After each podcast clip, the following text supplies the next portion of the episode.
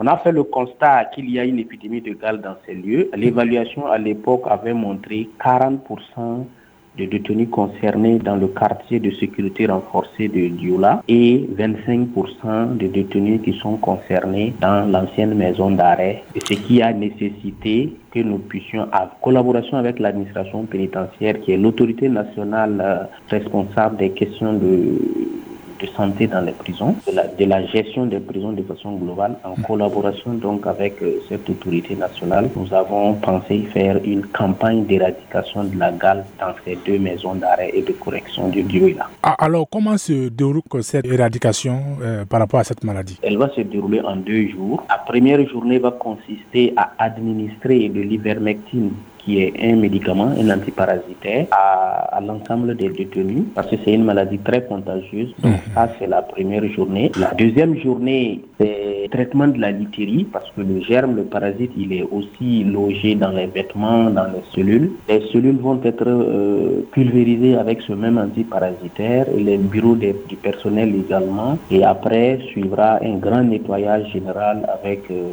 de l'eau, du savon et de l'eau de javel.